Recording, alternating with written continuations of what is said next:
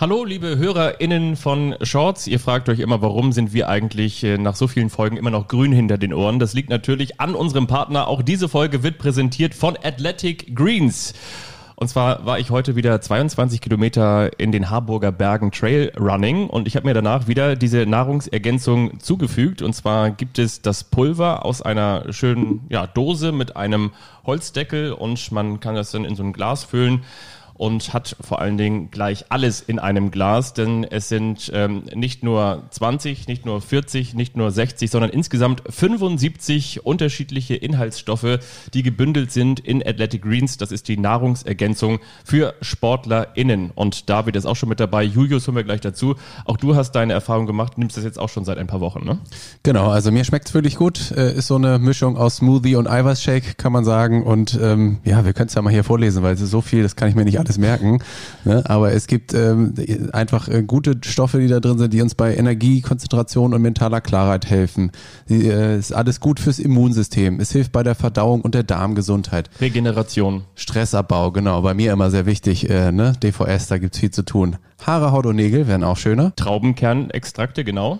Und Lebergesundheit und gesundes Altern ist für mich ja auch mittlerweile ein Thema, aber naja, können wir mit Jules später nochmal drüber sprechen. Also, wenn ihr eure Bordapotheke aufmacht und da ganz viele Nahrungsergänzungsstoffe drin habt, dann schmeißt die alle raus und stellt Athletic Greens rein, dann habt ihr alles sozusagen in einem Mix. Und für euch gibt es jetzt auch noch ein Goodie obendrauf. Wenn ihr ein Abo abschließt, dann bekommt ihr unter dem äh, slash athleticgreens.com slash shorts für umsonst Vitamin D und die praktischen Travel Packs. Und das Praktische ist, wenn ihr mal keinen Bock mehr drauf habt, könnt ihr es einfach wieder kündigen.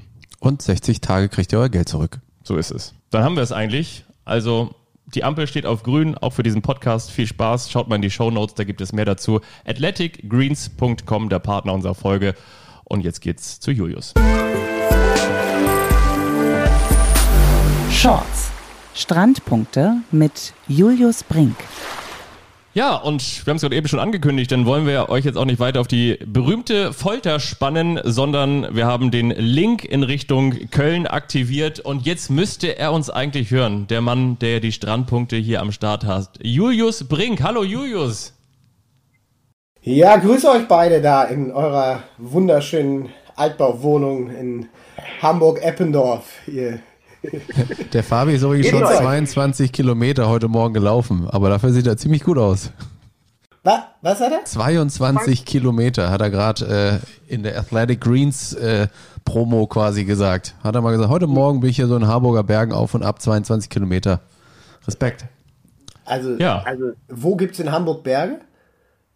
Die Harburger Berge, tatsächlich, ein bisschen Ach, weiter Harburger. draußen. Und das ist Hamburgs höchster Punkt. Da kann man so schön mal profiliert, ein bisschen höher, ein bisschen tiefer. Manche fahren da auch Mountainbike, wie der Kollege zu ja. meiner Rechten. Also der höchste Punkt ist, glaube ich, 110 Meter. Das ist natürlich lachhaft, aber du aber kannst da auf 40 bis 60 Kilometer kannst du äh, 2000 Höhenmeter machen. Es geht wirklich auf und ab.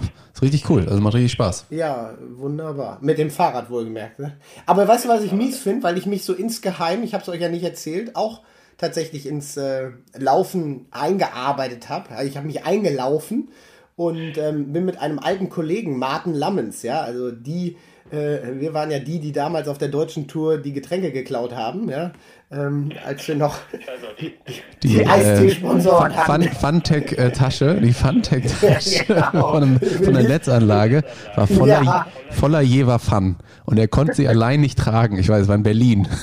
Schön aus dem Spielerzelt eine Funtech-Tasche geklaut. Und die Dinger können ja einiges laden, weil die Netzanlage, was wiegt die? 18, 19 Kilo, die mit den Eisenstangen. Und dann haben wir die voll geladen. Dann waren wir zu Hause natürlich die Kings, weil wir halt super äh, coolen Eistee zu Hause uns anbieten können. Aber das nur am Rande, ja. Äh, ich hoffe, das ist ja ver verjährt. Aber ähm, wir sind eingestiegen und äh, haben einen Trainingsplan, ziehen den Eisern durch, sind in Woche 4 und äh, ja, unser Ziel ist genauso lang zu laufen, wie ich gerade erwartet habe, wie du es heute früh getan hast, Frank. Du Schwein. Also du willst jetzt tatsächlich einen Halbmarathon angehen oder was? Ja. Ja, ja gut, ich bin ja schon mal einen Marathon gegangen. Ne? das stimmt, von, von, Tankstelle zu Tankstelle. Ich erinnere mich, das war in Frankfurt. Genau, ne? genau. Sache mit den Salzbrezeln. Und ähm, jetzt haben wir tatsächlich auch in der Vorbereitung schon mal einen langen Lauf gehabt, also 16 Kilometer. Und da habe ich dann, wir tracken das ja über, über Strava, ja, du kennst das ja, ähm, und teilen das dann aus und geben uns Kudos. Und das Witzigste, ich konnte dann drunter schreiben, dass das tatsächlich der längste Lauf meines Lebens war. Klingt natürlich komisch, wenn du schon mal einen Marathon, äh, ja, sozusagen als Urkunde dir hinhängen kannst. Steht ja nicht drunter, er ist gegangen. Aber war, war lustig. Aber es macht so langsam Spaß. Ähm, aber gut, ich will mich da nicht mit dir vergleichen. Ne? Nein, nein, aber völlig in Ordnung. Ich finde, das ist übrigens auch echt eine coole Geschichte, auf die man mal aufmerksam machen kann. Das ist ja ursprünglich so aus der Red Bull-Geschichte entstanden. Dieser Wings for Life Run hat sich aber mittlerweile, soweit ich weiß, ein bisschen auch davon abgekapselt und geht vor allen Dingen zu 100 Prozent über all diejenigen, die das virtuell für sich laufen. Das geht ja weltweit und dann äh, kann man eine gewisse Strecke vorgeben und man wird dann virtuell von einem Auto sozusagen dann irgendwann eingesammelt und dann ist der Lauf vorbei. Und all die sich da eben anmelden und all die da mitmachen, spenden zu 100 Prozent ihre Anmeldegebühr, ich glaube, der Knochenmark Stiftung. Ist das richtig? Ja, ja, genau. Also Red Bull hat sich da ähm, diese Rückenmarksforschung eben auf die Fahne geschrieben und ähm, normalerweise ist es tatsächlich ein Happening. Also in, in, in, in München äh, findet der jährlich statt und ähm, ich bin den auch schon mitgelaufen. Es ist natürlich einfach, einfach cool, dort eben mal ein bisschen Sport zu treiben und der, das Motto ist ja Running for those who can't. Ähm, und äh, auch wenn es ein ernsthaftes Thema ist, ist es ein, ist ein schöner Lauf, viele Verkleidete, viele auch im, im Rollstuhl ähm, gehandicapte Menschen, die dann auch von anderen mit durch, äh, ja, durch äh, äh, gerollt werden, muss man ja dann sagen, mitgezogen werden, Feuerwehrmänner in voller Montur, also das, was man so halt erlebt, wenn man an diesen Volksläufen teilnimmt. Und ähm, ja, jetzt eben dann in der Corona-Zeit äh, dann anders. Und, und das passt irgendwie dann ganz cool dazu, dass er eben nach, nach einer halben Stunde, also nachdem du gestartet bist, virtuell, startet eben ein Auto, was dann äh, in der Geschwindigkeit ein bisschen zulegt über die Zeit und ja, da haben wir uns eben einen Trainingsplan ausgesucht, der wird auch, auch von Red Bull angeboten, also for free, da kannst du dir dann das anschauen. Du kannst es auch lassen und nicht ganz so eifrig trainieren, wie wir es gerade tun und dann hoffentlich eben einen Marathon, also einen Halbmarathon laufen. Du kannst auch einen Marathon laufen. Also diese Ultra-Runner, die sind natürlich wahnsinnig. 30 Minuten muss man also mindestens. Und wie schnell ist dann das Auto, dass man dann irgendwann nicht mehr kann? Ja, es fährt so 15 km/h. Damit beginnt es, glaube ich.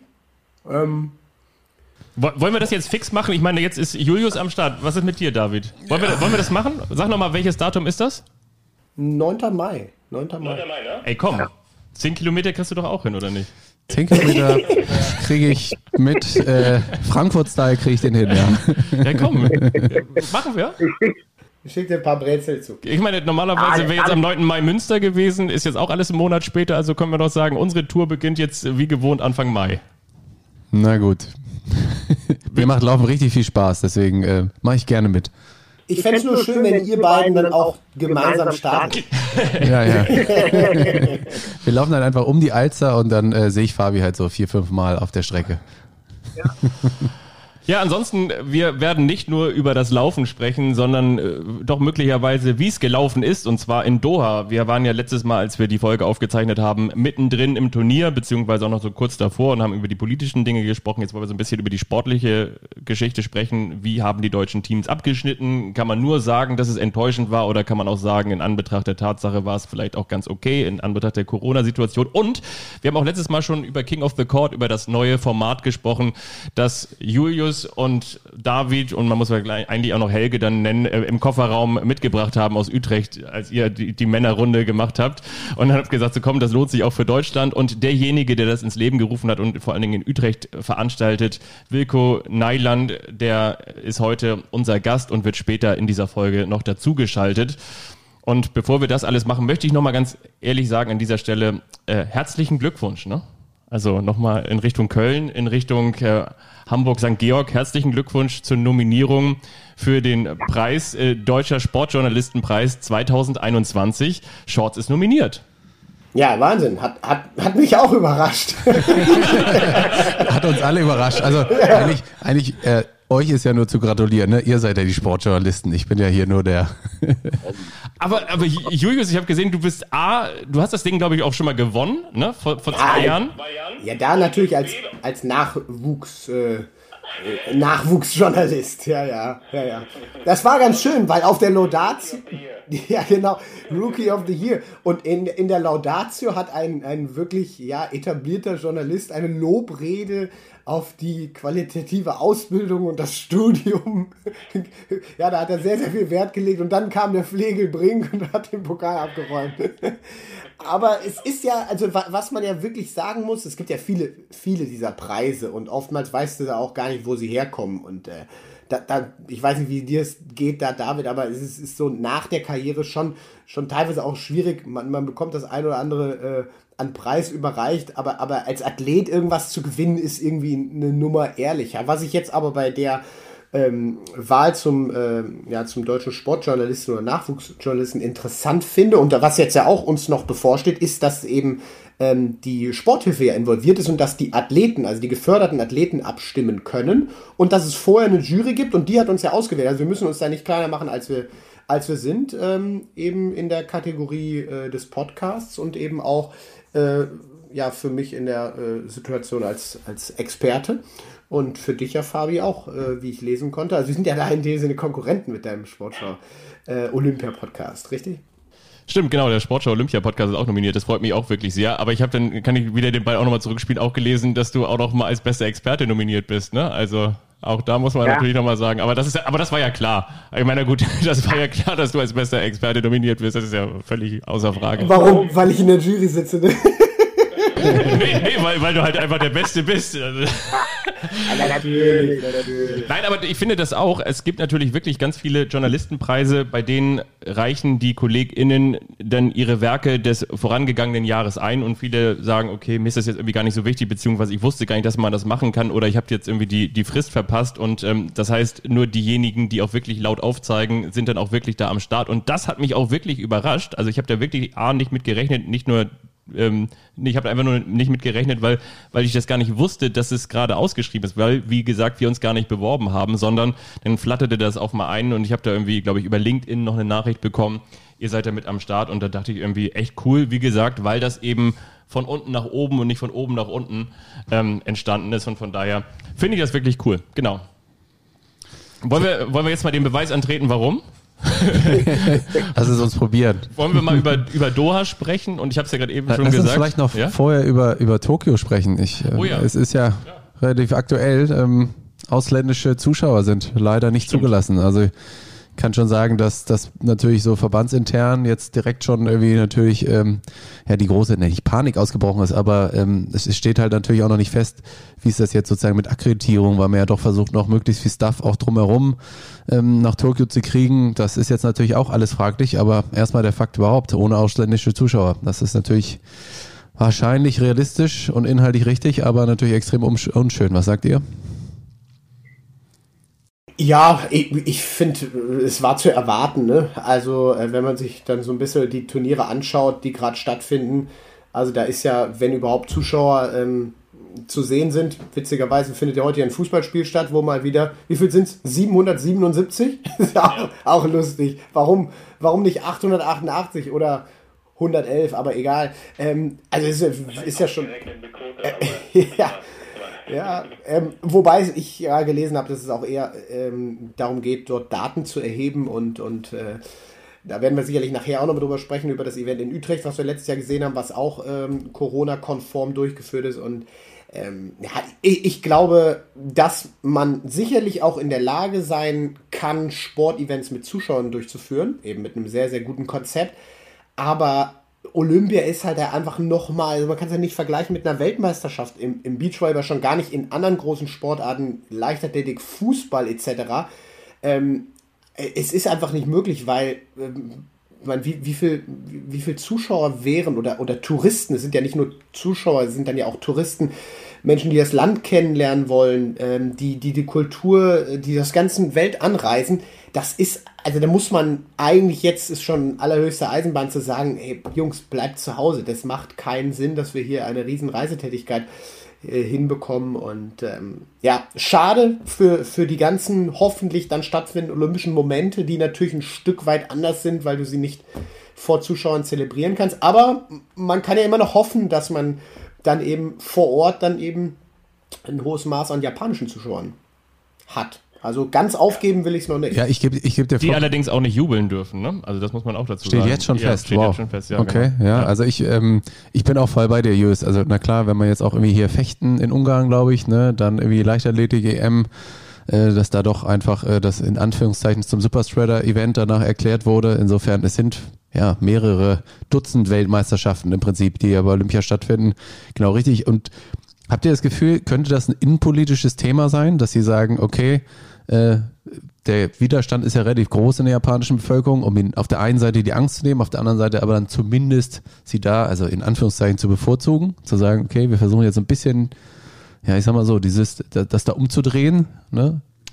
Also was ich mitbekomme von unserer Korrespondentin jetzt, die in der Gastgeberstadt lebt, ne, also der ARD-Korrespondentin, ist, dass das Japan wohl wirklich zwiegespalten ist. Man kann auch nicht kategorisch sagen, dass die meisten das so nicht wollen. So, ne? Das ist, kommt immer darauf an, unter welchen Bedingungen und was ist letztendlich auch der Schaden oder das Resultat, das daraus entstehen sollte, würde man jetzt auch die Spiele komplett absagen, weil wir wissen ja auch, dann sind ja nicht nur einfach die Spiele abgesagt, sondern dann beschädigst du ja auch dermaßen trotzdem noch das Bruttoinlandsprodukt, weil diese Spiele auch einen unfassbaren Kostenapparat schon vor sich hergeschoben haben und der dann wiederum nochmal größer wird, weil du eben keine Kosten hast oder beziehungsweise keine Einnahmen hast, kein, keine Geldströme hast, die das Ganze wiederum rechtfertigen. So, ne? Also von daher kann man das so sicherlich kategorisch nicht sagen. Ich glaube vor dem Hintergrund, dass das alles nicht sicher sein kann. Und ich glaube, da ist jetzt wiederum der erste Schritt auch gemacht, dass du eben nicht so viele ausländische Fans im Land hast, die einfach auch in deiner Stadt sind. Gehst du dem schon mal wieder so ein bisschen aus dem Weg, beziehungsweise kommst du dem Ganzen auch entgegen. Ich denke wiederum aber auch, dass auf der einen Seite das für mich schon der zweite Schritt ist, eben der, dass du jetzt keine ausländischen Fans ins Land lässt. Aber ich finde vor allen Dingen noch viel verheerender, dass große Ereignisse wie die Leichtathletik Hallen-EM in Polen, wie zum Beispiel jetzt dieses ähm, Fechtevent in, in Budapest, dieser Weltcup, dass die natürlich alle mit Testungen passieren, alle mit Bubble passieren und dass das aber trotzdem eben nicht entsprechend sicher ist. Und da mag man sich das wirklich nicht vorstellen, wie es ist, wenn du dann die äh, möglicherweise eben nicht geimpften Athleten ins Land lässt, in das Turnier lässt, in die Blase lässt, die möglicherweise beim Eintritt negativ getestet sind, sich dann aber irgendwie doch ähm, infiziert haben, weil der Test nicht hundertprozentig aussagekräftig ist, wie sich das dann möglicherweise entwickelt. Das ist für mich eigentlich die viel größere Frage. Dass sozusagen ja. nicht mal die Athleten, die da wirklich vermeintlich negativ sind, wirklich negativ sind. Ja, interessant ist natürlich auch einfach die, Tage, äh, die, die Info, die jetzt vor einigen Tagen ähm, rüberging, dass also heute natürlich äh, in Japan keine ausländischen Zuschauer zugelassen sind, aber der Fußball für die Europameisterschaft sagt, ihr dürft es nur ausrichten, wenn ihr Zuschauer ins Stadion lasst. Also da musste ich auch wieder so diese Sonderrolle und, und diese, diese einfach diese andere Welt, in der, in der der Fußball teilweise unterwegs ist oder eine andere Grafik, die ich die Woche gesehen habe, wie jetzt einfach dann die Turniere oder die, äh, die Hin- und Rückspiele auch in der Champions League gestaltet werden, wo sie jetzt hinfliegen. Und eigentlich habe ich mich gefragt, warum sich nicht ähm, hier die, die FIFA oder die, die UEFA einfach irgendwie so eine, so eine Insel kauft, also Grönland oder so, und, und dann dort sagt, so, das ist jetzt unser Reich. Ähm, ich meine, die sitzen ja schon in der Schweiz äh, aus diversen Gründen, um vielleicht auch eine, eine, eine gewisse äh, Vorteilshabe zu, äh, anzunehmen. Aber das, das ist wirklich, ist teilweise ab, absurd, was, was, da, was da stattfindet. Also es ist ähm, sehr, sehr schwierig. Zumal wir ja in Europa wo dieser Wettkampf ja stattfindet, ja jetzt nicht mehr die großen Vorreiter sind im Sinne Umgang der Pandemie. Also da sind ja schon ein paar andere Länder uns ein bisschen voraus und werden uns auch in dem Zeitpunkt sicherlich noch in Sachen Impfquote voraus sein. Also extrem, extrem schwierig. Andererseits natürlich auch wieder auch nur Teil des wirtschaftlichen Drucks, der dann dahinter ist. Ne? Also ähm, machen wir uns nichts vor. Wir sehen das immer aus der Blase der Beachvolleyballer, aber ähm, wirtschaftlich ja. hat da natürlich Fußball, eine Europameisterschaft, äh, auch ein bisschen mehr Power und ich finde es letztendlich aber, aber gut, dass, wollen wir zurückkommen auf Japan, dass es jetzt frühzeitig zumindest in dieser Sache mal Klarheit gibt und dann, äh, nachdem unser deutscher IOC-Präsident jetzt auch wiedergewählt ist, äh, das ist ja auch in der Zwischenzeit passiert, ich glaube, er jetzt auch in der Position ist, da weitere Informationen zuzulassen. Und das, da bleibe ich, habe ich in der letzten Folge schon gesagt, mir geht es da eigentlich nur um die Athleten. Also da geht es hundertprozentig darum, ein, ein, ein sicheres Turnier stattfinden zu lassen. Und da arbeiten sie an allen Ecken und Enden dran. Und äh, wenn man das gewährleisten kann, dann finde ich es auch richtig, dass Deutsch, äh, Olympische Spiele dann stattfinden. Finde ich auch. Noch dazu, ich finde das aber auch wirklich jetzt interessant, weil diese Hallenleiter DTGM oder auch diese Fechtgeschichte waren ja Beispiele dafür, für Turniere, bei denen sich die Teams oder die AthletInnen noch qualifizieren müssen. Und wenn jetzt zum Beispiel das Resultat daraus ist, dass zum Beispiel auch der DFB, und damit meine ich jetzt den Deutschen Fechterbund, sagt, bei, für das letzte Qualifikationsturnier, das übrigens auch wieder in Katar stattfinden soll, schicken wir gar kein deutsches Team an den Start, schließt das ja auch schon automatisch dann möglicherweise die Teams aus. Also selbst wenn die theoretisch wollten, wären die dann nicht dabei. Und da bin ich jetzt wirklich mal gespannt bei den wirklich jetzt letzten Wettkämpfen, bei denen es heißt, du musst dich noch qualifizieren. Oder auch noch ein anderes Beispiel. In Hamburg findet am 18. April ein Marathon, ein Elite-Marathon statt, bei dem unter anderem auch übrigens Kipchoge und die Weltspitze, also und vor allen Dingen auch die ganzen deutschen AthletInnen teilnehmen werden, um noch eine Möglichkeit haben, sich zu qualifizieren. Also das ist wirklich nur ein Qualifikationswettkampf. In Hamburg hast du aber gerade schon vor der Bund-Länder-Konferenz ähm, die, die Notbremse durch den ersten Bürgermeister gezogen. Ähm, und das alles in, in, Paarung, da bin ich wirklich mal gespannt, wie das Also von mir aus kann hier Kipchoge dann auch den Wings for Life World Run mit mir laufen. äh, ja. Und, und einfach zeigen, und einfach zeigen, auch ökologisch, ja, dass es besser ist, sich mit zwei Füßen fortzubewegen, als mit einem Auto. Also, ja. Der kann dir mal zeigen, wie es ohne eine Tüte Flips geht, einen Marathon zu laufen. ja, das ist ja das Schlimme. Die sind da ja, die sind da ja ins in zwei Stunden oder noch schneller durch mit der ganzen Geschichte. Aber ähm, was, was sagt ihr zum Abschneiden der Deutschen äh, in, in Doha oder insgesamt, wenn man mal äh, auch das Thema, wie alt werden eigentlich äh, die Medaillengewinnerinnen und Gewinner bei den äh, internationalen Turnieren, ähm, wenn wir das mal so ein bisschen mit reinnehmen. Also deutsches Abschneiden, uh, nö. Ja, ich glaube, so. ja, ich glaube, genau. Also panisch werden muss man, glaube ich, noch nicht. Ich sag mal, fangen wir mal vielleicht mit den Männern an. Ähm, also ich glaube, man muss sich weiter Sorgen machen um Lars Flüggen. Ne, wenn er es nicht schafft, sozusagen bei zum ersten Turnier ne, fit zu sein und wir ja wissen, äh, wie es punktetechnisch da steht, da muss man leider sich schon ein bisschen Sorgen machen. Ich denke, sie wissen schon ganz genau, was sie tun ne, wie sie ihn da vorbereiten, dass er dann auch bestmöglich noch Punkte äh, einsammeln kann. Aber ähm, jede, jede Chance liegen zu lassen, äh, die man bekommt, ist schon, äh, oder also bis zu diesem Zeitpunkt ist schon, ist, ist schon blöd. Ähm, Tole Wickler, neunter Platz, solide. Ich glaube, der Pool war, war okay. Ne? Äh, haben sie mit Samulovs Medins 2-0 äh, einen guten Sieg eingefahren. Mhm. Ne? Mit den Wildcard, äh, oder also mit den äh, Kataris, die sozusagen ne, per, per Auslosung quasi da drin waren. Ähm, ja, gut. Single Elimination ist natürlich irgendwie unglücklich, sag ich mal, Dahlhauser, Lucina, die Dritte in ihrem Pool werden.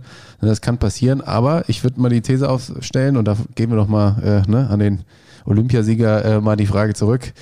Muss man irgendwie für einen Medaillenmode irgendwie einfach noch, also noch konstanter gegen Top-Teams auch sein, um wirklich äh, eine Rolle spielen zu können? Ich glaube, womit sie sich mehr anfreunden müssen, ist, dass sie aus dieser Nummer sie sind die netten Jungs aus Hamburg, ganz lieb und, und, und so. Aus der kommen sie nicht mehr raus. Also wenn sie jetzt zu einem Turnier fahren, dann sind sie dort Medaillenfavorit. Für mich, und das werde ich ja immer wieder so sagen.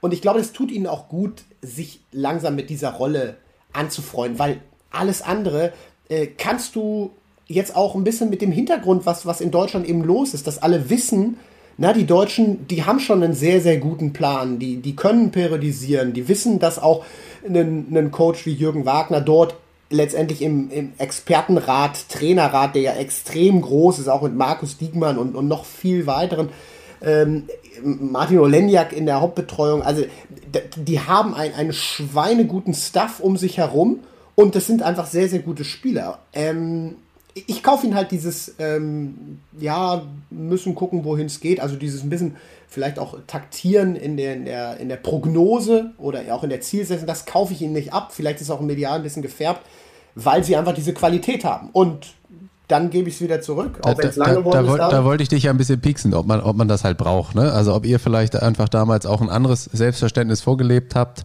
ne? auch euch ja. da sozusagen Selbstbewusstsein gezeigt habt. Ja, wir sind auch, also ich bin einmal zu den Olympischen Spielen gefahren, habe gesagt, ich will da eine Medaille holen und bin letzter geworden. so, also, als ja, weil du ehrlich sein wolltest und äh, nicht auf Punkte nee, gespielt hast. Nee, weil ich es gefühlt habe, weil ich gedacht habe, ich kann die, die Pappenheimer alle schlagen, warum soll ich es nicht jetzt machen? Ob es so clever gewesen ist, das auch in NBC in die Kamera zu sagen, wenn das nächste Spiel gegen Gib Rosenthal ist, habe ich zu spüren bekommen.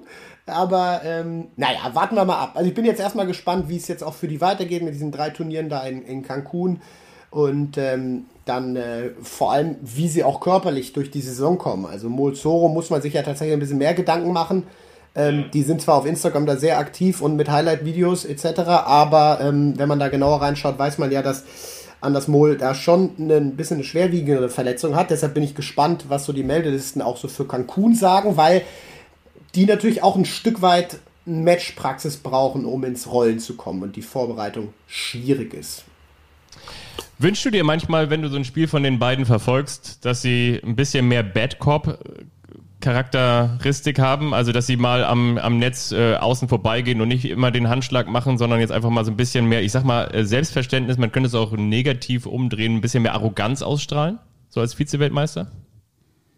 Ach, ich meine, wenn wir uns zurückerinnern, haben wir das ja Julius Tole indirekt ja schon vorgeworfen bei seinem ersten Auftritt in Düsseldorf letztes Jahr. Also er war schon ähm, natürlich der Vize-Weltmeister, der auf die deutsche Tour kommt und wo, wo er, fand ich, sehr, sehr bei sich war. Das muss man jetzt ja nicht als Arroganz auslegen, aber ähm, ich glaube, dass es nicht sinnvoll ist, sich in irgendeinem Habitus zu verlieren, der, der nicht dein eigen ist. Und wer die beiden kennt, weiß, dass das, das sind keine Typen, die gehen nicht außen um Pfosten rum und klatschen dem Gegner nicht ab.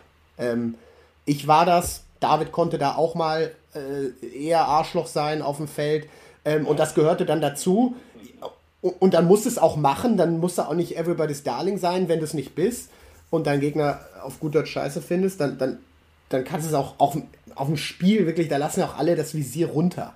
Ähm, und die beiden haben, haben ja andere Qualitäten. Äh, allen voran spielerische, darum geht es ja, oder, oder sportliche. Äh, also sie sind halt einfach ein Top-Team und äh, das, was sie eben in der Top-Performance gezeigt haben letztes Jahr haben wir, oder 2019, muss man sagen, das, das haben wir alle noch gut vor Augen. Kommen wir zu den Frauen. Zwei Poolsiege, mhm. neunte Plätze, aber im Achtelfinale dann ziemlich. Ja, ich, ich würde noch, bevor, bevor ich würde mich hier einschalten aus Hamburg, aus dem Keller, äh, aus, aus Köln, aus dem Keller. Ähm, äh, was mir, was mir tatsächlich Sorgen macht und was, was ich echt schwierig sehe, ist, ist tatsächlich die Situation auch äh, um Elas Pflücken. Ähm, weil ich glaube, dass, dass man davon ausgehen kann, dass sie tatsächlich nur noch über den Continental Cup eine Chance haben ähm, sich dann tatsächlich da zu qualifizieren. Weil äh, sollten sie da von den nächsten Turnieren noch eins verpassen, die Frage ist ja, ob du Cancun so drei Back-to-Back -back dann wirklich hintereinander auch durchziehen kannst nach einer Verletzung und äh, Doha nicht zu spielen ist jetzt, dann ist es, das heißt für mich wirklich, okay, du bist noch nicht in der Lage, das körperlich durchzustehen, die Belastung zu tolerieren. Ähm, das scheint so zu sein. Also wir haben da ja tatsächlich auch nur. Könnte mir vorstellen, dass das auch an der Stelle die, ich sag mal, gemischte Strategie ist. Wenn da irgendwie ein Ausreißer nach oben äh, dabei ist in Cancun, dann, dann nimmst du ihn mit und kannst vielleicht darüber dich noch punkteseitig qualifizieren, aber am Ende glaube ich, dass es die Strategie ist, dass sie das nur nutzen als Vorbereitung und den One-Shot in den Continental Cup legen, weil sie sagen, da haben die sportlich die besten Chancen. Ich hätte natürlich, wenn ein Continental Cup vergeben wird, dann würde ich mich über jeden äh, Austragungsort freuen, aber nicht Scheveningen. also ja. so schön das da ist mit Riesenrad und allem. des Windes, ne? Aber wenn ja. ich das da einmal rumbläst, ähm, ja. ja. Wir haben ja gleich einen, der sich da ganz gut auskennt. Der, den haben wir ja gleich als Gast. Aber ich habe dich unterbrochen. Kommen wir zu den Frauen. Ja, alles gut. Äh, Wilko ist noch schon in der Warteschleife quasi, deswegen äh, wollte ich das etwas hier beschleunigen. Aber wie gesagt, ich habe ja meine These schon aufgestellt. Ähm, Achtelfinale relativ äh, chancenlos. Klar, zwei Poolsiege, das war schon mal schön, aber so richtig ähm, sieht es nicht danach aus, dass Medaillen nach Deutschland gehen im Moment.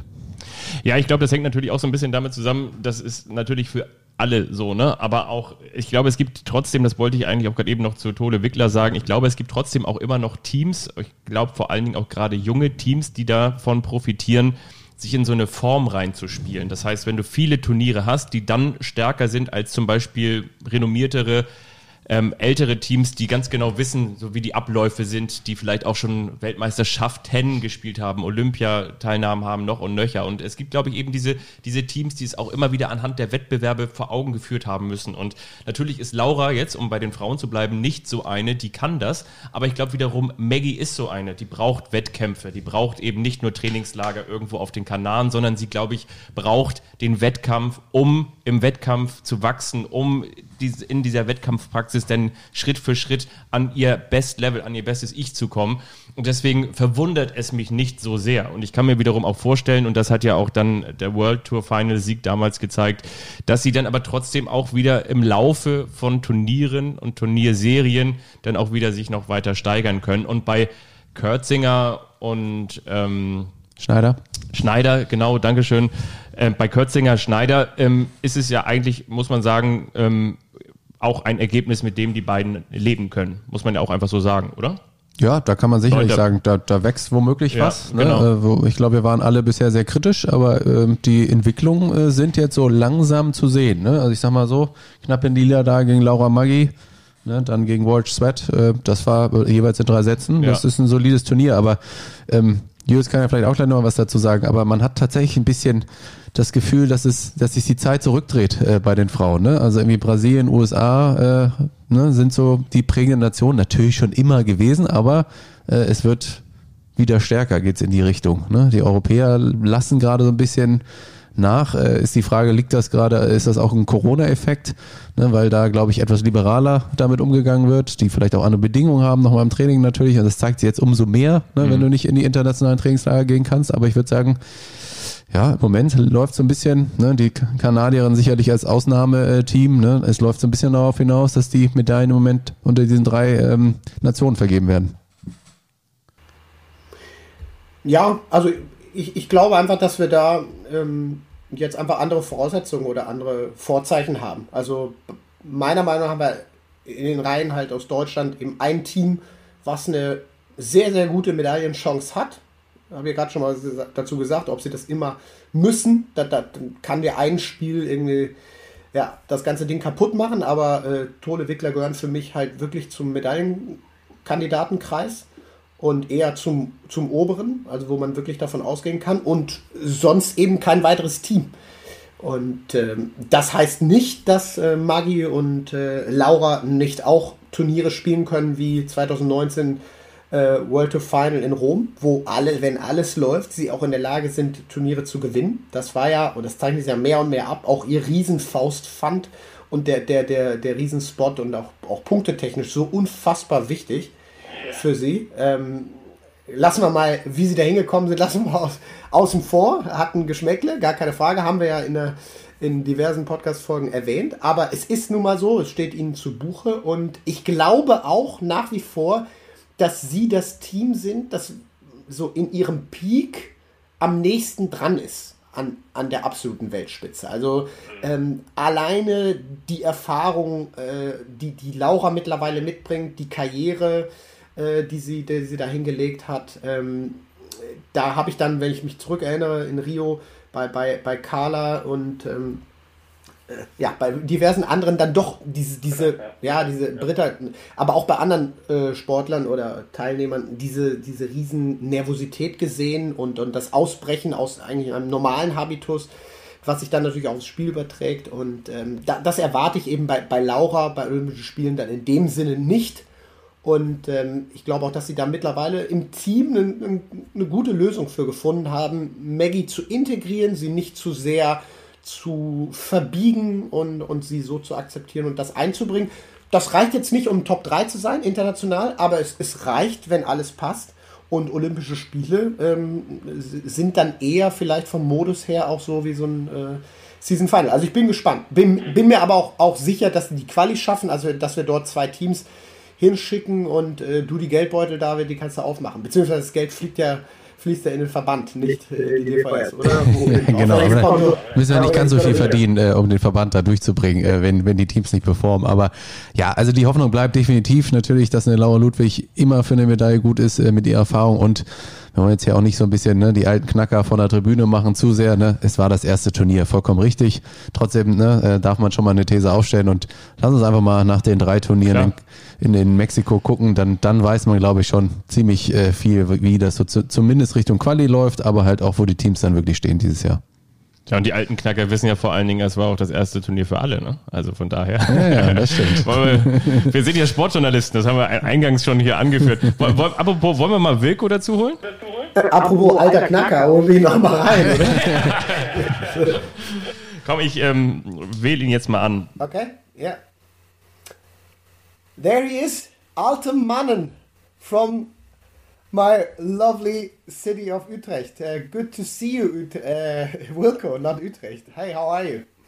Actually, I just switched immediately to English, but but how is your how is your German? Wie war es in Doha und bist du gerade in Quarantäne, lieber Wilco? Uh, ja, Doha was ja sehr gut. Es was uh, für mich it was uh, eine eine sehr gute Erfahrung.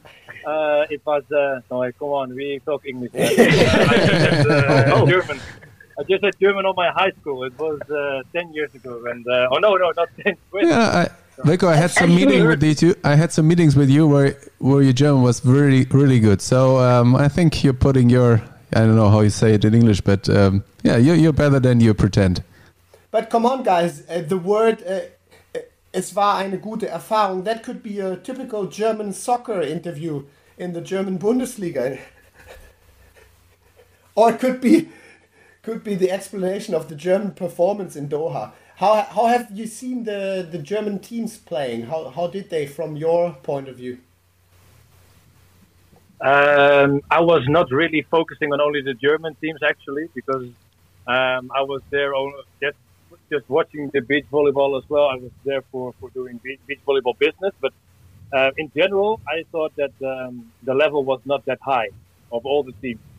Um, and um, I think it was just a long time ago that everybody um, played uh, played on the world tour. So it's like the first first new tournament, so everybody needs to adjust a little bit. Um, and yeah, at the end, I saw a couple of couple of games, not that much actually, not that much. So uh, I saw, I think I saw Solo Wickler twice, and I saw I think Maggie Laura once, only only one or two sets, something like that. So not that much, no. Jetzt sprechen wir ja endlich mit demjenigen, den wir in der vergangenen Folge schon groß angekündigt haben. Wir wollen von dir wissen, Wilko, um, which idea led to create the event King of the Court? What was your motivation? Also wie kam das zustande? Wie ist eigentlich der King of the Court entstanden? Uh, why I um, why I, I, I developed that, you mean? Yeah. Um, yeah, it was um, it was it was by accident basically. Um, we, we we played with spoke with um, the sports director of the Dutch Volleyball Federation about it, and then uh, then he said, um, I think you need to think more about the rules uh, because when you are playing with more teams on one court, it's a good TV format, and um, it will it will make sense uh, it makes sense because there's more action on the court. So that was the reason why I started to practice a little bit and to test with first with only friends and then with the top players in the Netherlands. Um, and it was mainly exactly the idea and, and, and the, thought that to to start with it, it was first by accident and then everybody was very satisfied done, you know. It was step by step. Uh, so that was basically the start. And as everybody is loving it so much at the moment, where did you get the feeling for the first time that this could be something something big, something special? Maybe you can say probably the future of beach volleyball even? I don't know if the future of beach volleyball, but we're on the right uh, on the right way. Um, and the first um, the first moment was in 2017. I remember the date. It was uh, June 14th on a Wednesday evening. was a very very nice Wednesday evening in the city of Utrecht, um, and we had a test event with five teams, two Dutch teams. Uh, it were it were Manson and at that time Christian Paternos and Maat Garderen. And um, we invited um, Casey Patterson and Theo Brennan from the United States. We had some oil of Smedins from Latvia. and we had uh, Alvaro and Simon from Brazil because on on Thursday there was a world tour in the city of Den Haag. Um, so on Wednesday they uh, joined the test, and over there there was it was actually not that big stadium. Um, it was like capacity of 1,000, but at the end there were 1,500 people standing around. And that evening, I really had um, a very, very good feeling about this, that it, this could be something new, in volleyball, uh, because the players liked it a lot. The, the fans were 100% into it. After five or 10 minutes watching, they completely understood the rules. And there is happening so extremely a lot on the court. Um, it's, it's hard to, to look away because then, then, then you miss so much on the game. And that's, um, those, those were some good, um, some good um, uh, feedback from from that this first test actually. Yeah. And as you know, uh, we have the disadvantage, and you, you know, I'm working almost for a federation. Whatever we are creating, every all the players uh, disagree mostly, or have some critic about it. What do you think? What what is so special about King of the Court that they, the especially players love it so much? I mean, what's what's so special for them? There are a couple of things. Um, first, it's something new, um, where there's a lot of interaction between the players because we are with five teams on the court. So the interaction is is, is fun for them to play, to play with. Um, but it's it's another type of um, of playing because you're playing on time, uh, so there's pressure. Um, at the end, you if you are if you are losing, you're directly out. Um, and of course, um, you have when you're in the in the knockout phase, then you have the same. But now it's just short moments. You, you can you can be out after 15 minutes. Um, so that normally I call it always it's the drama on the court. There's so much drama on the court. Why why everybody feels that it's special to be there. And those things like timing, elimination, more teams, those three things are are really good um, for for the players. And I also know they are they are into King of the Court because when we developed this, uh, like we had the test event in 2004 event in 2018, and in those four events, we were always every evening after after one event, we were we came all together with with all the players. And we spoke and they received from me a lot of or we received a lot of feedback and they had the possibility to add um, to add their ideas and it's a kind of mutual it's a actually. And I think it's it's it's for that, that that they have a lot of respect for the game and a lot of respect for us as organizers. And and at the end we are we are delivering. That's also some something what um, what giving them a good feeling, of course. For our listeners, ähm, für unsere Zuhörer jetzt nochmal, also wir haben es ja schon erzählt, dass Julius und äh, David mit einem großen Grinsen, with a big smile, they came back from Utrecht last year, ähm, als sie dort gewesen sind und haben gesagt, so das ist eigentlich auch so die Zukunft, das wollen wir auch mal in Deutschland machen. Now the King of the Court event uh, will be part uh, of the season this year, the German tour. Um, why do you believe Hamburg and King of the Court um, are a perfect match? Um, from my perspective, uh, first, um, the German beach volleyball tour is in the top three tours of the world. Um, that, that's the first thing. Then Hamburg proved uh, in the last uh, in the last year that they hosted um, all all biggest uh, uh, all big uh, beach volleyball tournaments. That means that the fans knows the route uh, to the stadium. Um, it, it, it's not new for them, and and we know from our numbers that the typical king of the court fan is a German guy between uh, 18 and 40 years old, um, wearing glasses. No, that's uh, but it was it, it's a typically German. Uh, uh, the German fan is. Oh, I I know for sure that it will be a success in uh, in Germany and in then in the city of Hamburg. It's absolutely great for us to um, yeah to be there. It's uh, it's an honor actually. Yeah. Great to hear that. I mean, uh, just to, to let you know, uh, Virko, uh, I just got two applications from the two guys here. As uh, one as announcer and the, the other one as, as expert. So we need to talk to each other if we really want to have them on on, on in King of the Court in Hamburg. I can really recommend they them. Can so. ask, uh, they can ask advice at Julius because uh, Julius needs needs to know, know how I'm negotiating on these things. So no no no problem. No, but uh, Wilco, I mean, I, I worked down on the court uh, last year at your event in Utrecht. And uh, for sure, there was an event uh, pretty much impacted by Corona or these pandemic times. But um, in the meantime, and I, I, I think I've I've never watched so many so many matches and so so uh, so packed stadiums, especially in the pandemic times.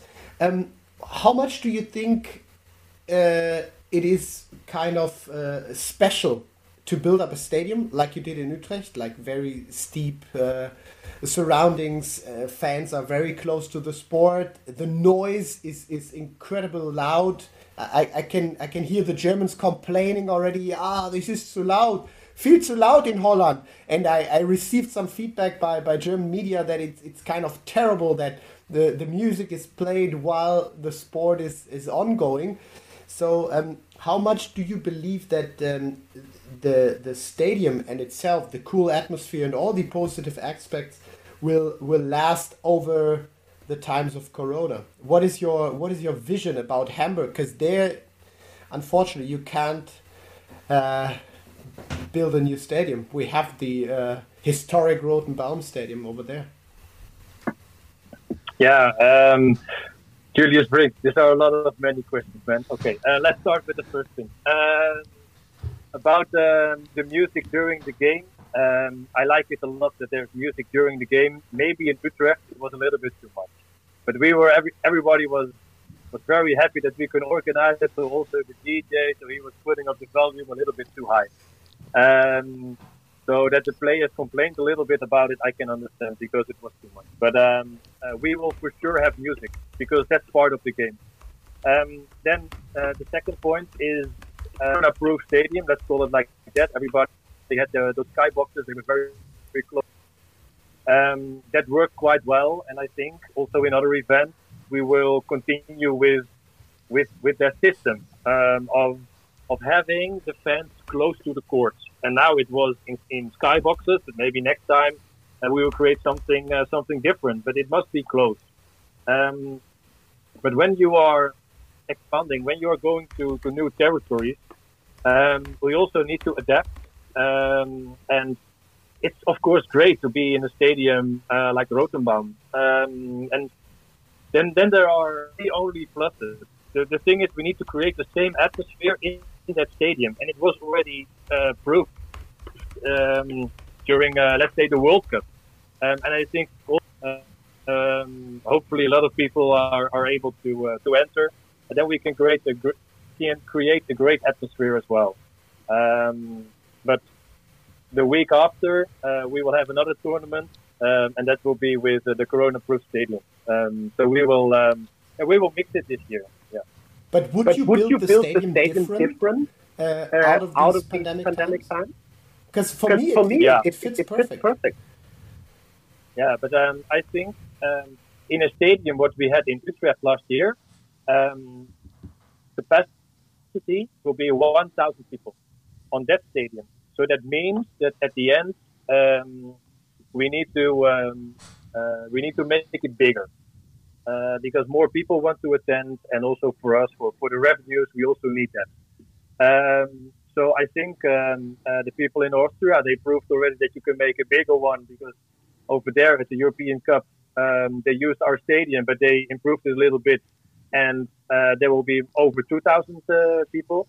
But I can imagine that later on that we have maybe two two areas, so two blocks uh, on on the short side, which are in the skyboxes, but on the long side we use the normal sitting area, the normal stand, um, and then at the end you need to.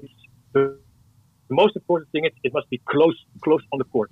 and there are many different options to create that, um, and that's that's that's the thing how we are um, uh, working on it basically. Maybe let's uh, go back a little bit to the sport, uh, sports part of, of, of King of the Court. What would you guys, maybe auch Julius also from your point of view, what would be the main changes for, for, for the players, like physically, technically, tactically, mentally, the time factor, we already talked about it, that there's always pressure on the, on the teams. For example, does that, do you have to change your training? Because if you want to do it like probably become a full-time king of the court uh, player uh, in, in, a couple of years, uh, would you need to change your training years? What do you think?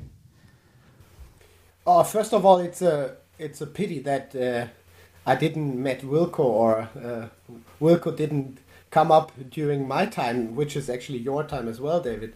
Because um, I was I was pretty excited to to hear the news and that it is uh, so yeah well and highly honored by the player and and this is nothing you just talk to give someone uh, some credits. Actually, the players love that format because it, it, it comes from the origin of the sport. Like, I mean, beach volleyball has, has grown in, in, in times where uh, we have too many players and not too many playgrounds. So so this this is actually just normal that you invent the king of the court format and you have it in other sports as well. Like in, in tennis, you can you could play almost that format in other sports with little little side changes. So this is for me like a, a, big aspect. But I wouldn't I wouldn't change my my physical training or my, my ball drills too much for that format.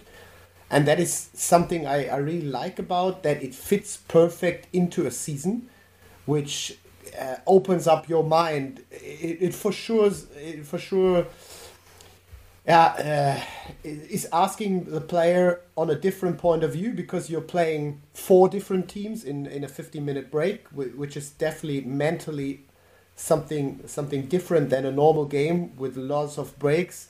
But uh, talking from TV side, I, I really like that format because all these super slow mos, which we don't have on every tournament, which is a high production factor money wise this one will be filled with extra sports, with extra rallies, which are taped live because of putting in other teams who are available for that. So I wouldn't, as an athlete, I would not train too different for that format. But uh, let's handing over that question to Wilco. Um, Wilco, the German coaches of uh, Tole Wickler, they were not too happy about the team playing your event and afterwards moving to the European Championships, complaining that the mental aspect of that game is is so impressively high, and that the focus has been yeah hard to make to find a good rhythm to the uh, European Championships just following the next week. Uh, would you agree on that, or is that just uh, German talking and complaining and overthinking everything? Well, I think it's for everybody. It's um, they have their own opinion, but but you say the mental aspect.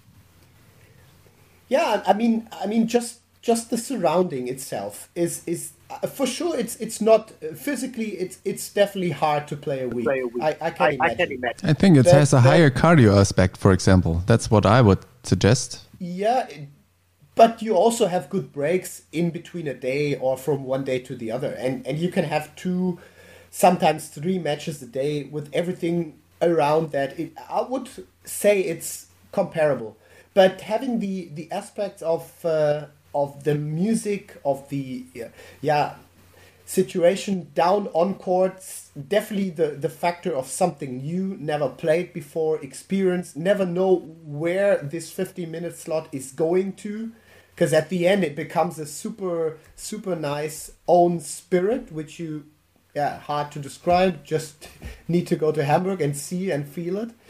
Um, but I can imagine that talking about Julius and Clemens, and I, I, just talked to their coach, and they said, yeah, it has been it has been hard to to find your own rhythm. And and David, you know it.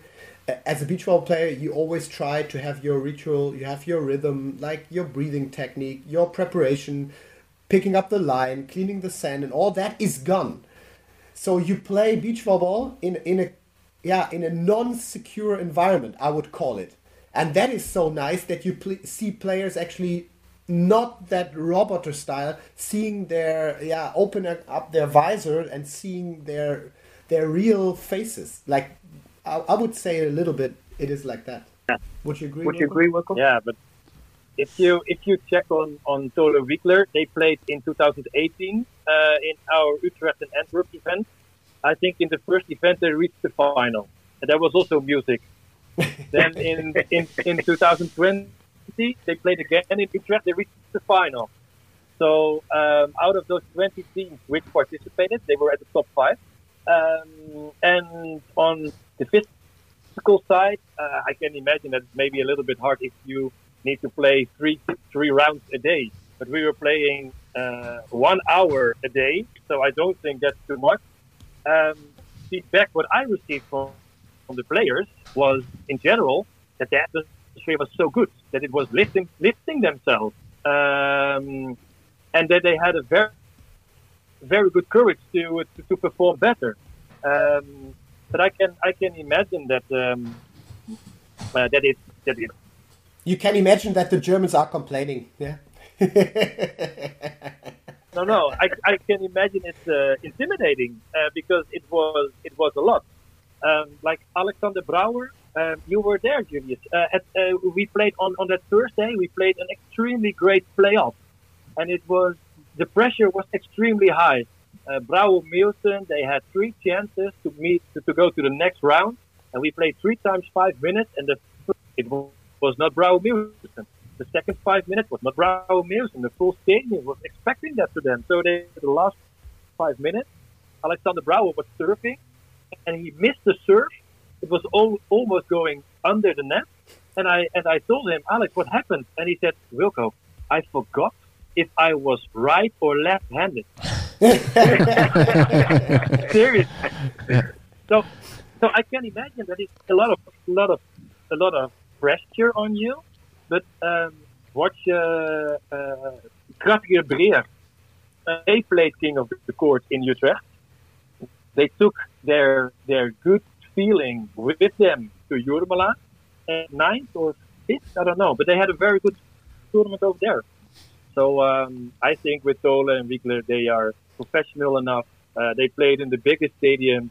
There is certainly no reason um, to blame King of the Court in the week before because otherwise, You know, all the five teams playing King of the Court before will have a bad uh, a bad result uh, at the end in uh, at the European Championship.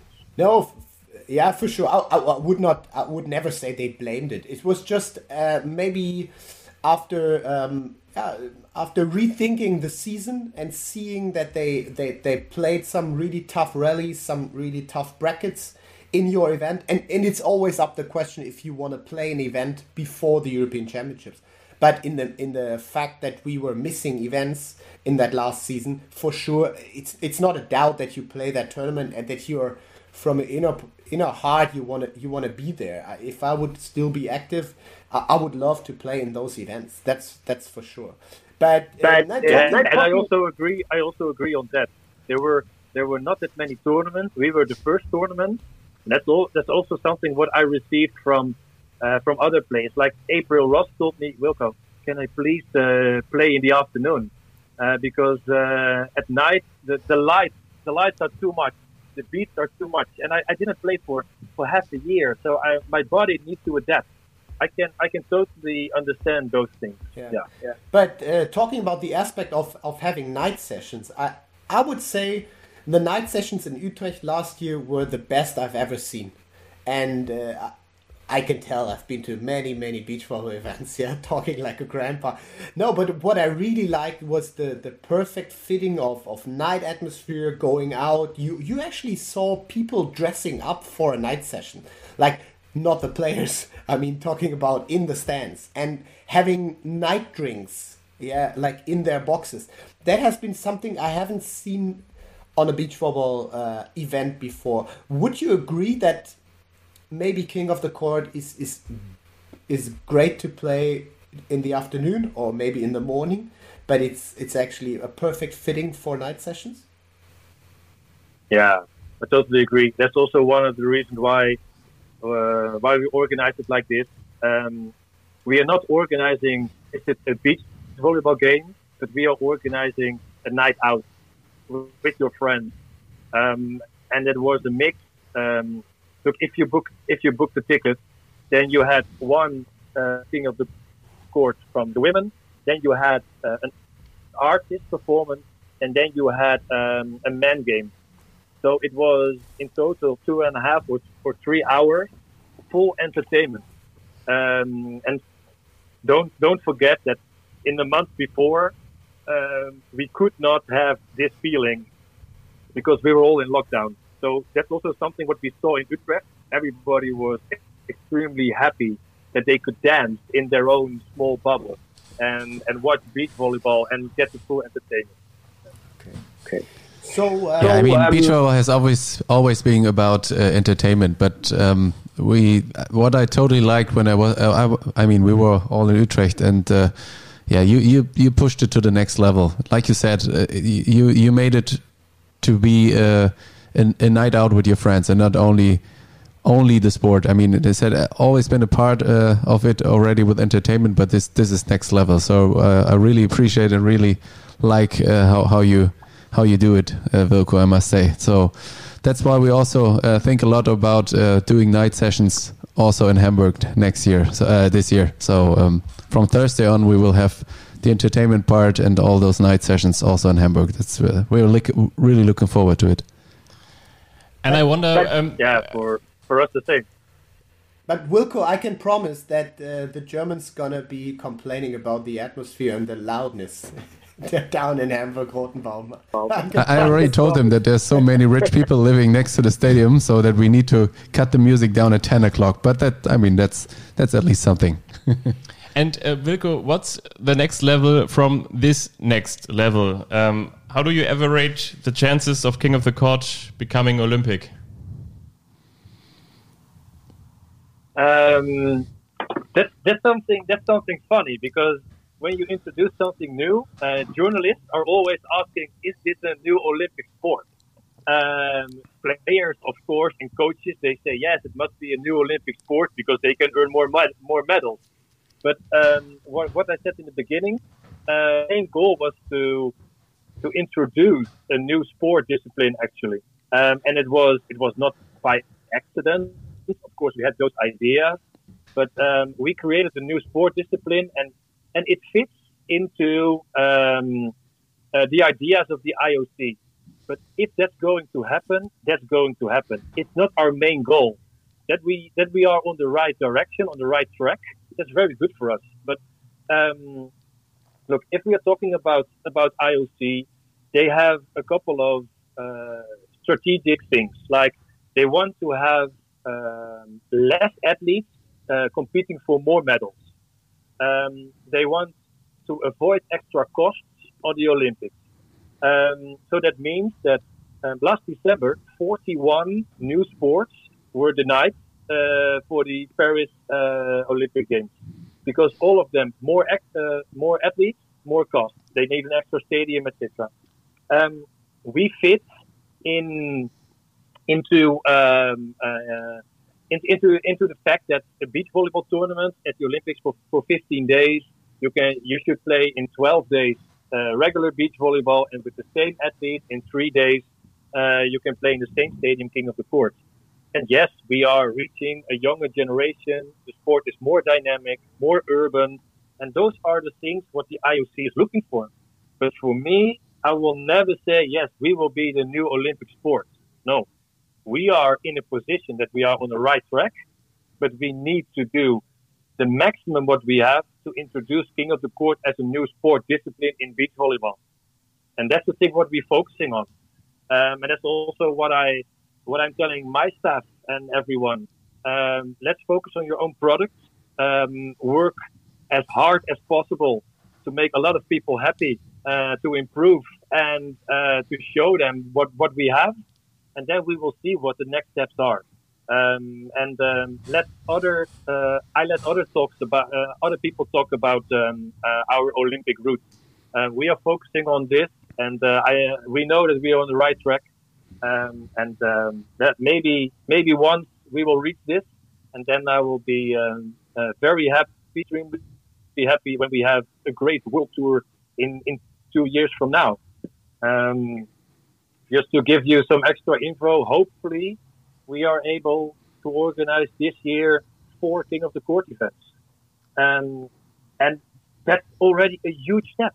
It's a huge step when we are coming from 2020 with, with one official event.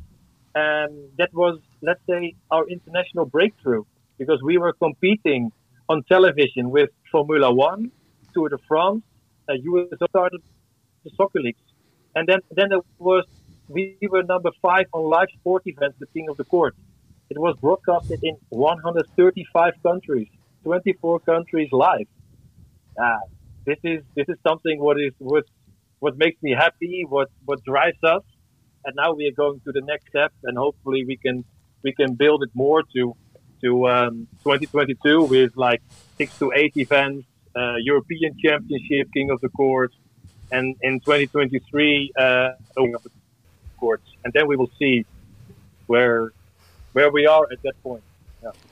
Where are the the other three King of the Court events? I think Utrecht He- and. He's a journalist, you know. That's why he's asking it directly. He's he's like our little uh, German Schäferhund, you know. He's he's going he's going straight in your Straight leg. in your leg. That's no problem because I'm not. It will be good. okay, I understand.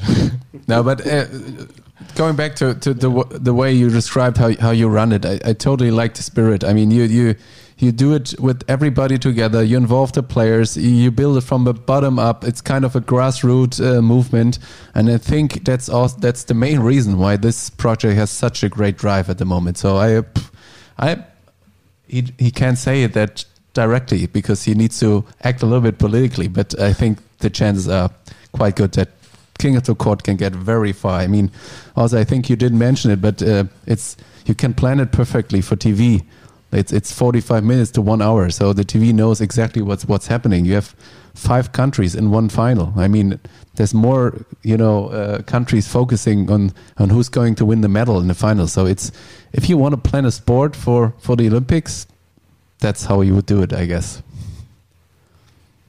Not only for the Olympics, I think for every final. Every final is now interested because the chances are higher that your team is in the final. Um, and it's also a commercial benefit for us. Um, so, um, yeah, I agree with what you say, and I also agree with what, I, what I'm saying. On others focus on That's good. Focus on, uh, on developing. Yeah. Wilco, I know that you are uh, playing beach volleyball yourself.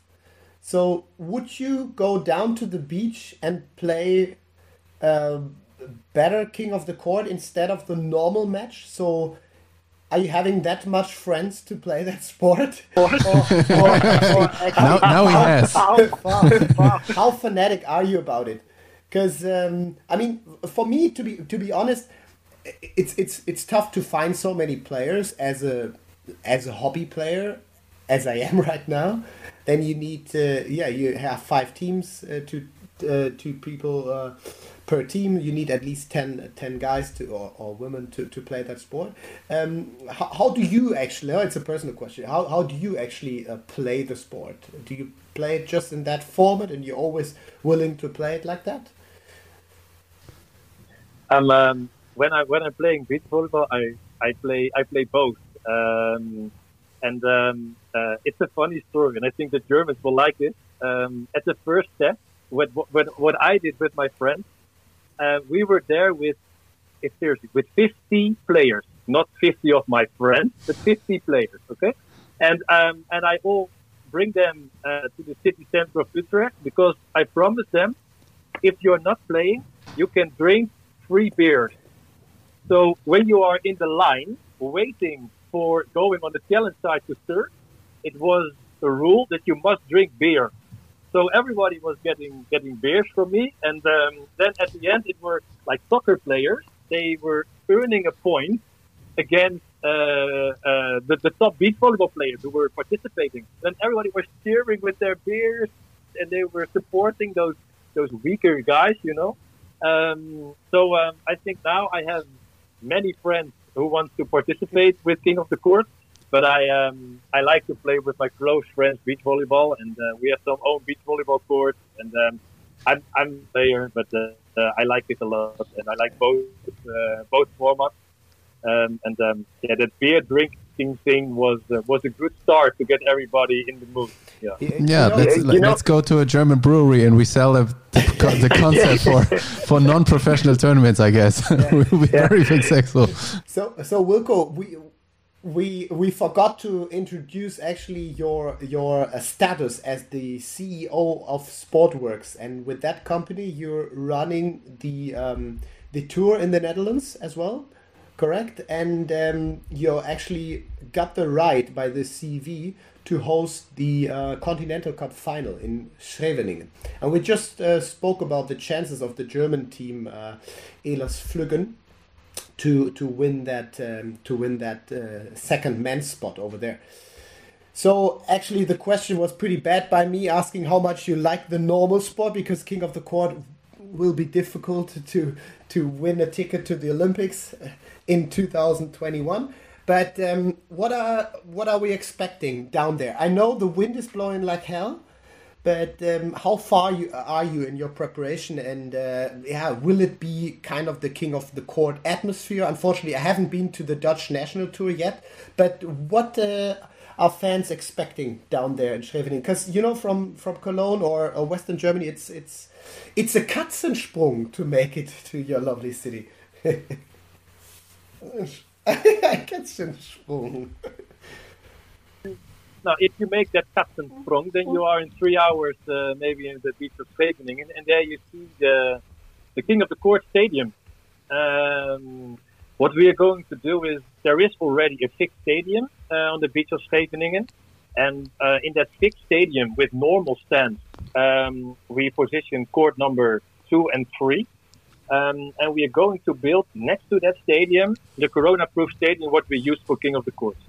Uh, and uh, that will be the center court, and that will be a little bit without wind because, of course, you it, it, it's a little bit covered um, because you are you are inside the gladiator pit, um, and um, yeah, good for um, uh, for maybe other German teams. We're not allowed to play music during the game huh? uh, because it's, it's regular beach volleyball, but afterwards we will pump it Uh, up. unfortunately, and, and bring some rivalry uh, between the Dutchies and the Germans, uh, I, I don't think uh, Julius and Clemens gonna be there in Scheveningen. I don't think so. No, no, Julius the claim is for sure not. No, no. But uh, maybe, maybe Elas Flüggen, can, can you please put them on court number one then all the time? Because uh, might be much better to have not that much wind, so they can, you know, focus on their performance and not uh, care so much about the wind. Do we? I can deal, uh, deal? not promise anything uh, for, because um, I'm, I'm an organizer. It's, a, it's a, an event of CEV. It's not our event. I can do nothing with the schedule, but I can create a Come on, atmosphere Wilke, you know everyone. people. That's my- that's You- please help political us. We need a second spot for the Olympics. the only thing I can promise to you guys, uh, to my lovely German friend, is as soon as you enter Scheveningen, the sand will be very deep. That's true. And there will be always win. Yeah. Always win. Okay. So, Okay. so we are learning that a perfect kite surfing spot can be a perfect beach volleyball spot as well.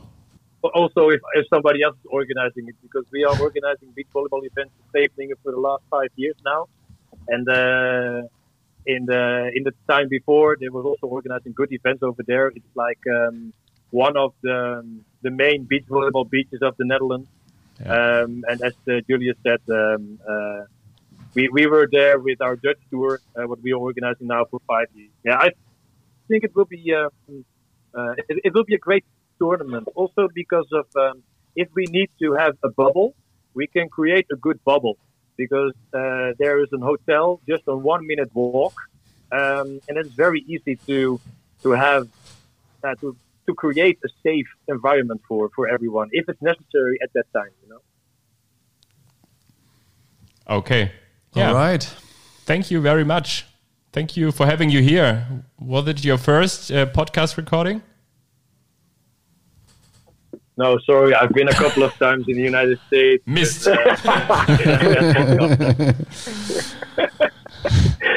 but um, Damn. never, never been with with with you guys, huh? And also with this this great atmosphere. So um, thank you very much for having me. Um, and uh, yeah, it was a pleasure. And uh, maybe we can talk afterwards uh, the tournament again to to have some. Um, yeah, then, then then we then we can do the feedback on the tournament, what everybody thinks about it, and if if we need to organize something in 2022, who knows? Huh? We're looking forward to it. Yeah. Thank you, Wilco, and uh, yeah, talk to you uh, next week. And our yeah, Wilco already knows we we are working in working groups in Germany. Uh, He he totally likes it, I think, the idea, but uh, he's following the idea. Yeah, we we like the German working group, and um, uh, we. Uh, they- All right. Thank you. Take care. thanks for being with us. Welcome. Ja, wollen wir, bevor, bevor das, das Blut aus den Ohren läuft, sage, sa- sagen äh, an dieser Stelle, schön, dass ihr wieder mit dabei wart. Äh, wir haben ja übrigens auch noch über dich gelernt, Julius. Da war ich jetzt ein bisschen überrascht. Du hast gesagt, das war die schönste Night Session, die du jemals erlebt hast. Ich dachte, das wäre eigentlich Ja. 2019 gewesen, Bergmann Harms gegen Tole Wickler, als da damals das Licht ausging. aber, aber anscheinend jetzt irgendwie doch in Utrecht, ja? Ja, ich Ja, hätte gedacht, ja, also 2012 war auch noch so eine Night Session, die ein bisschen Spaß gemacht hat. Gut, äh, da hat er sich wahrscheinlich nicht so sehr um die Atmosphäre gekümmert, sondern mehr ums Gewinnen. Aber Ja, erstens war es ein bisschen kälter, ja, äh, als, äh, ähm, als sonst. Aber nein, äh, weil, weil letztendlich es nicht einfach nur ein Spiel, also London war natürlich auch geil, aber da war es eben ein Spiel und so war es oft, oder so ist es oft, äh, wenn Night Sessions geplant werden, dass die Spiele eben dann abends stattfinden und du hast Flutlicht etc. Aber was Wilco ja schafft, ist das ganze Setup halt in eine Abendveranstaltung zu bringen. Also dass du vielleicht sogar den Sport ein bisschen ausklammerst und überlegst, okay, wie kann ich ein geiles Sportevent für die Zuschauer kreieren, eben als Night Session, spät abends, Licht ist aus, Atmosphäre, was gehört dazu, gute Drinks. Und, und du, du kriegst dann da halt auch einfach die Drinks, die du sonst auch in der Bar bekommst. Also jetzt nicht irgendwie so, oh, was können wir nehmen? Heineken? Also das haben sie natürlich, aber, aber auch ein bisschen mehr dazu bieten. Eine coole Barkeeper, eine geile Atmosphäre, ähm, halt genau das, was du eben, wenn du in Utrecht mitten in der, und sie sind ja mitten in der Stadt, rechts Ja. in dem Hauptbahnhof, ähm, eben hast und Sport noch dazu, ne? Und dann eben ein Sport, der die ganzen Attribute und geilen Dinge mitbringt. Und ich darf euch- ich- ich darf euch verraten, äh, Wilco hat ja angekündigt, sich immer weiterentwickeln zu wollen. Er challenged uns da richtig und ähm, es wird auch in Hamburg eine ganze Menge Dinge geben, die da auch noch äh, eine Weiterentwicklung sein werden. Sehr cool. Wir laufen natürlich so ein bisschen Gefahr mit Wilco, dass es auch irgendwann heißt, nicht nur, dass wir hier die alten Cis-Männer und Boomer sind, die hier über den Sport reden von vergangenen Tagen, sondern dass sie auch irgendwann nachher sagen, ach, die beiden, ja, die haben ja noch diese alte Version des Volleyballs gespielt. Ne? Die haben, da, da waren im Finale ja nur zwei Teams und nicht fünf Nationen. Kann passieren. Ja, cool. Gut, Gut, nein, bleib gut. gesund da oben in Hamburg, ne? Mach's gut, bleib frisch, gut. bis bald. Ciao. Tschüss, tschüss. Shorts. Strandpunkte mit Julius Brink.